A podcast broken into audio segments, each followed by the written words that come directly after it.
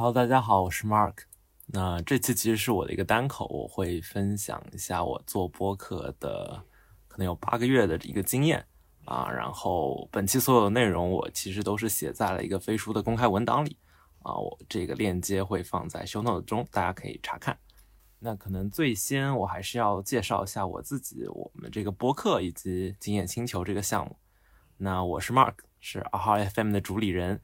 嗯，还在复旦念大四。那实习经历可能主要在创投这块儿啊，做过比较接地气的 sales 啊，也搞过看似高大上的战略或者研究啊。目前和朋友们在一起推进 AHA Club 经验星球小程序这个项目啊，算是带一些公益性质和理想主义的创业项目。那这个项目的缘起是我们发现大学生在到下一个平台，呃，就是说求职、留学、保研这种时候会有一个比较大的信息差。那最一手、最有针对性的优质信息或者说经验啊，一般会在民企入职或者名名校上岸的学长姐那里。所以我们建立了一个价格透明的、以时间计费的 EV 轻咨询平台，也就是这个经验星球。然后发展发展着，不止呃大学生，很多想要转行但是缺乏优质信息源的啊，也比较忙的一些职场人，他们也会使用我们的平台找前辈。那更远的未来，我们的目标是构建人到人的搜索引擎。啊，让信息差得到更好的解决方案。对，所以阿浩 FM 是我们产品对外展示的一个方式，只是恰好踩上了播客的这个小风口。那到大概到呃全平台播放量五十万的时候，秉持着我们项目的一个 消除信息差的一个初心吧，算是啊，我也开始写这样一个有小结性质的文档，供想做播客的新朋友或者是阿哈 Club 的友商参考。当然，这仅是我的总结，欢迎大家使用飞书的评论功能补充或者批评。那本文档其实有一定的开源性，所以我其实会不定期的把优质评论直接编辑进文档里面，也会不断的做好更新和迭代。呃，这个文档可以说是和播客圈的朋友们进行共创的一个方式。那首先我会讲做播客之前的一些准备啊，首先我觉得可能需要对播客有一些基本认知。啊，这个边的主要的信息源是来自播客公社的一个报告。那收听场景呢，主要是在像开车通勤、家务啊、跑步 （exercise） 或者睡前，以及呃其他的休息眼睛的闭屏的时刻。对，然后可能呃超过六成是在通勤的这个时间段。那收听人群目前发现是集中在北上广。然后学生和上班族偏多，上班族里面，哎，IT 互联网的又比较多，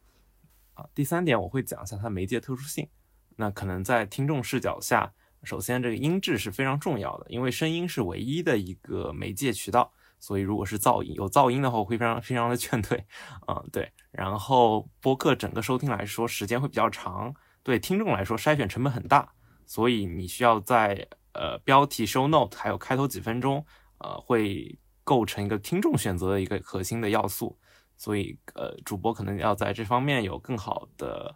呃准备，对。然后在听众视角下，可能说呃，播客的音质音频内容会言语上会更加的真诚，所以听众和主播的情感链路会比较强，然后有比较强的陪伴感。那听久了，可能是呃，主播就变成了最熟悉的陌生人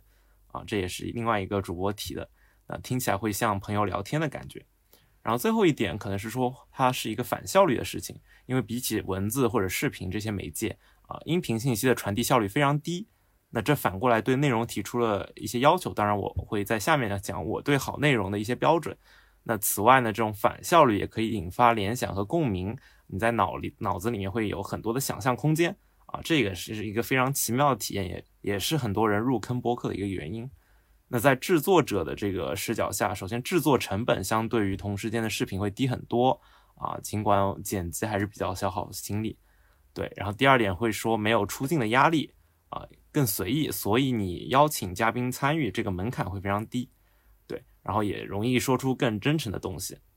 然后呃，可能和文章不同，因为像目前播客呃不公众号推送这些文章会更看时效性。但是播客的长尾效应非常明显，也就是说，呃，优质的内容在长期都会被不断的收听。最后可能说，作为创作和发声的一个渠道，呃，相比起比较呃竞争激烈的这种长视频、短视频或者是公众号，它的竞争压力还是小很多。那呃，包括呃组织进化论的主持人 Zara，他也写了一个文档啊，也有很多精辟的认知，我也把这个链接放在我的文档里。然后接下来讲播客的定位选择啊，这是只是我的一个简单的想法。首先，我觉得你要看一下你的现有资源啊，你广义上你有的这些资源决定了你能输出的这些信息的价值，或者是它的稀缺性。那目前播客还是处于酒香不怕巷子深的一个情况。那如果你在哪个行业深耕，能够分享很多业内的信息，能够和其他业内的呃资深人士搭上线，那我觉得你的信息很可能是非常有价值的啊。比如说，我有个想法是说，你在行房地产行业，你开了一档关于卖买卖房的这个博客，对，那听众有可能就会对你产生呃一些信任。当然，你肯定要提供有价值的这种信息。然后第二点，可能说驱动力。啊，这个是你一定要搞清楚的，因为做博客不是一件，呃，虽然它的门槛比较低，但不是一件特别特别轻松的事情，剪辑的压力也是有点大，所以你要搞清楚你的驱动力来自哪里，无论是欲望、梦想或者其他各种各样的，对，有驱动力的话，更容易让你坚持到这个正反馈的到来，啊，比如说，呃，如果你很好奇你身边这些优秀的年轻人他们在想什么，啊，他们这个选择背后有什么驱动，对。那这些驱动能不能对自己产生帮助？那播客就给了你和他们深度学习交流的机会。然后可能最后是说，呃，一些想做播客的品牌，那他们可能想吸引的哪些细分群体，呃，要搞清楚啊。这个我就不具体说了。但是，呃，讲了三点，但是我们早期的时候也没有明确的定位，也是在制作过程中逐渐摸索的啊，也包括和最近的合作方讨论得出的。那当然，我们现在的一个定位是我们是全网第一档跨阶层的职场对话的节目，旨在从大学生的视角消灭求职的信息差，啊，也让前辈的经验点亮独属于你的 aha moment。但这个定位未来也可能调整啊，所以大家不如随性点开始。那其他呃一些小 tip，像呃找到志同道合的小伙伴一起做主播，这样的话可以互相督促，不会拖更。对，然后你也可以换一个新款的一些的手机。呃，配合安静的环境的话，其实收音质量是足够的。最后，你可以把这个剪辑软件安装上了。对，啊，它其实很容易上手啊，自带的教程已经够了。那更细的问题可以在百度。好，这就是我觉得可能在做播客之前，你可能要想的一些事情。对，当然最重要的还是做。所以第二块儿我会讲一下如何制作一档播客。嗯，这边我画了一个流程图，简单的，呃，首先可能有发出邀请，然后会有一个预采和提纲的部分，然后第三步是正式录制，第四步剪辑，最后是写好简介和上架，啊，大概就是这么个步骤。那我也写了，之前我有写过两个 SOP 文档，对，比较适合一些呃呃没钱买设备，像我们一样啊，也是线上聊天为主的这些播客。呃，我也会把这两个链接放在我们的这个文档里，欢迎大家评论和指正。那接下来我主要会按照这个流程说一些注明注意的事项。可能从最早的邀邀请嘉宾来说，呃，播客界其实这种访谈类很多啊，一般的嘉宾是身边能接触到的朋友啊，但是你其实完全可以用播客作为理由去 pitch 一些大佬或者是一些新朋友。啊，因为其实抽一到两个小时聊天，对所有人来说都不是什么特别高的成本。像可能 Clubhouse 上也会有很多大佬在碎片时间，啊，来讲两句。但 again，嗯 啊，尽管这种细分方向或者是定位的这种内容，我觉得还有机会，但是大家要意识到，这种呃长时段的访谈，可能在一小时左右，这种节目已经是一片红海了。所以我非常建议大家去尝试新的形式啊，比如之前刚上首页的这期 JustPod 的十五秒统治耳朵，是一个深度的调查报告啊。对，那如果你坚持想做嘉宾访谈，那我会继续提出一些想法。首先，可能是说好嘉宾是可遇不可求的，不是说他有多大佬，而是说他能够用通俗的话。把复杂的道理仅通过这些音频就能把这种道理或者是事情能讲得非常清楚，所以播客可能目前来看，优秀的表达者主要会在啊媒体人、产品经理、创投圈的啊这些人之中。然后第二个是说，你可能要保持一个小白的或者说听众的视角，就比如说你的听众可能会不清楚什么专有名词啊，你可以让嘉宾解释或者你自己解释，还有一些背景知识。第三点的话，我可能会说，好嘉宾其实需要提问者找到好的触发点啊，这个是我在听一窍不通，呃，有一期资深记者那期听到的啊，是那个那位老师采访周星驰的一个片段，对啊，这边我延伸。来说的话，首先我会想说，呃，预采访这件事非常重要。你可以通过这个来提炼出这个嘉宾的特性，了解他的经历，更便于你问出好的内容。那如果不能预采的话，可能就要做好心理准备啊，就是说，呃，比如说我们之前做的有一期，呃，嘉宾会特别忙，没有时间预采啊，所以真实录制的时候和结果会让我觉得有点可惜，就没有问出，呃，嘉宾特别想表达的点。对然后呢，预采的时候其实也要注意一个精细的程度，就你只需要了解基本的情况和需要提问的方向。你如果过度的把内容都已经定下来的话，其实会导致，呃，真的录制的时候嘉宾他不想偏题，会只讲排练过的内容。那其实对于一个聊天的轻松的氛围来说是非常不好的。尽管预采还是比较重要，但不预采当然也 OK，因为我在流程图上其实也画了一条虚线啊，有不少博客他们都是即兴录制的。啊，这个比如说是主播和嘉宾已经认识，那你早就知道怎么该提问了，或者说你们已经聊了很长时间，你通过长时间的聊天打开对方的这个话头。OK，接下来我会讲一下我眼中的一些优质的内容。那在说更实操的点之前，我首先会想说，呃，做内容其实不能自嗨啊，你的目标听众能否接收到你的信息，是他能否被更多人喜欢的一个起点。然后可能举实操来说的话，首先我会想说，你要清晰、能够接地气、有可以理解的这个案例啊，或者说呃好听的故事，像创业内幕开头语就说听故事是人类的古老本能啊，我觉得还是有一定道道理的。然后除了接地气以外，可能还要有一定的干货啊，可以是具体可实操的建议，或者是呃内行才知道的这种信息啊，但是这个要有个干湿结合，就不能过度。啊，我不建议一直让这个听众做笔记。我是觉得一期播客只要有几个能让听众有记忆、能带走的点啊，已经不错了。啊，第三点是说，呃，态度不要呃高高在上。可我觉得谦和真诚的分享，然后用你语言之间的力量去打动听众啊，会比较好啊。比如说，我认为少南老师讲 Flomo 这期啊，是符合我刚说的呃这个标准的。然后最后这个我觉得特别重要，你不要把它做成一期采访。采访的意思是说，就是单纯的一问一答，这样会非常的呆板啊，收听体验也会很差。我觉得你需要能够追问，然后能够表达共鸣，和嘉宾保持平等聊天关系。用一句话总结的话，可能是说，在录制过程中，嘉宾就是你的进入你的场域的一个客人，对，你要善待客人啊，但记住你是这个场域的主人。在录制形式上，我的建议是说，呃，像线上或线下这个问题，线下的聊天效果肯定是优于线上的，啊，就是大家可以传递更多非语言的神态表情的这种信息，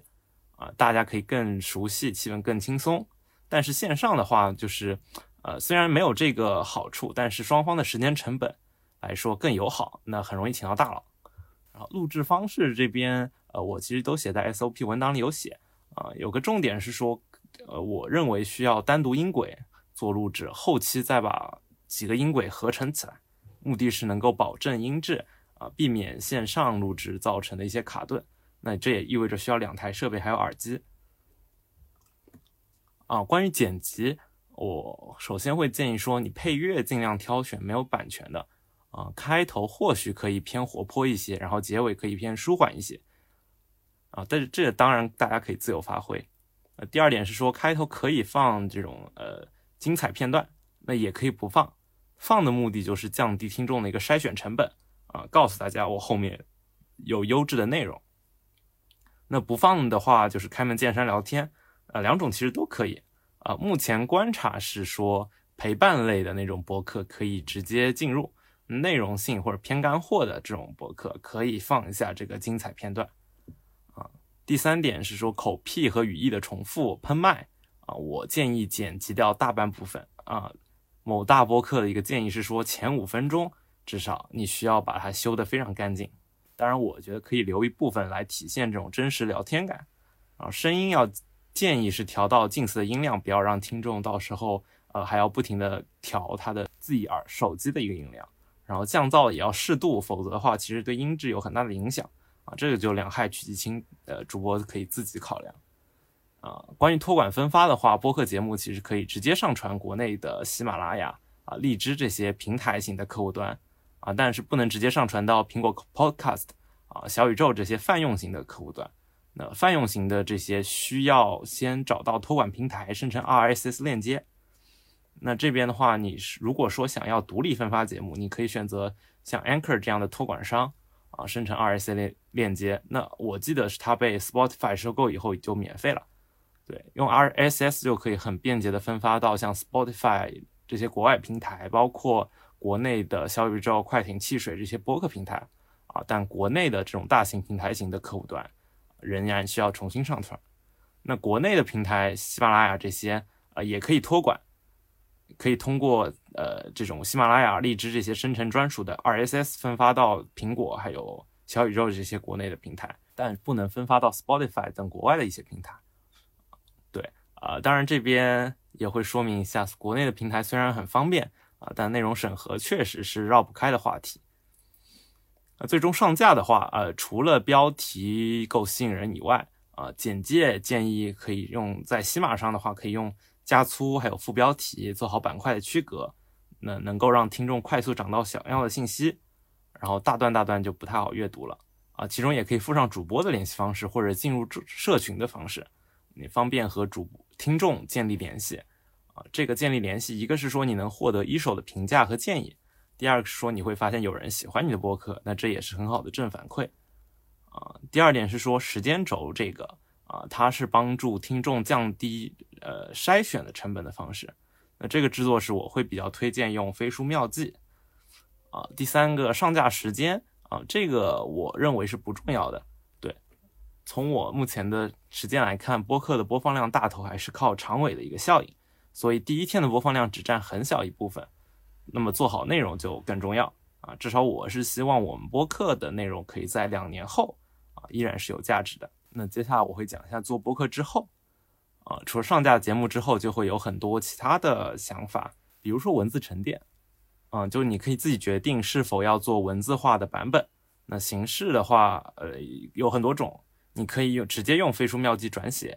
第二个可以说你对播客做一期重重点的整理，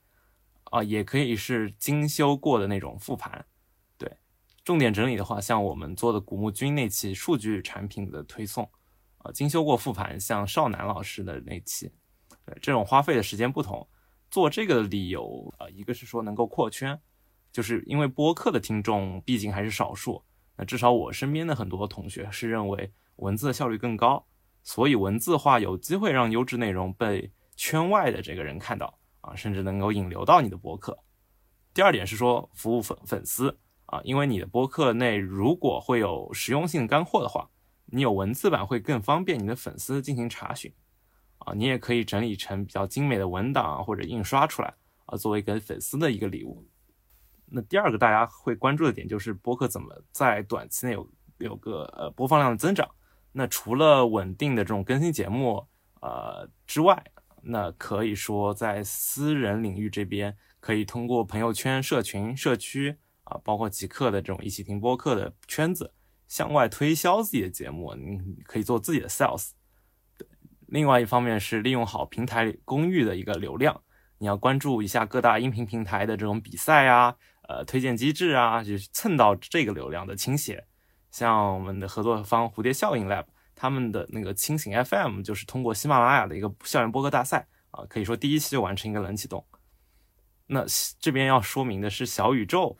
的首页啊，目前仍然是最好的一个增长途径。对，呃，我坦白的说，我们的增长很大程度上也是依靠两次首页。那这个首页是编辑推荐的啊，目前感受是会非常鼓励新形式、新播客和新内容。所以新朋友们其实是有很大的机会，像我们这种老老播客就，呃，机会会小一些。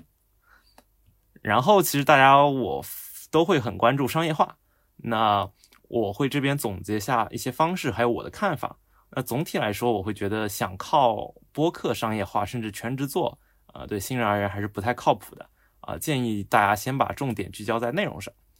那这个第一个就是广告，可以说，呃，像分品牌广告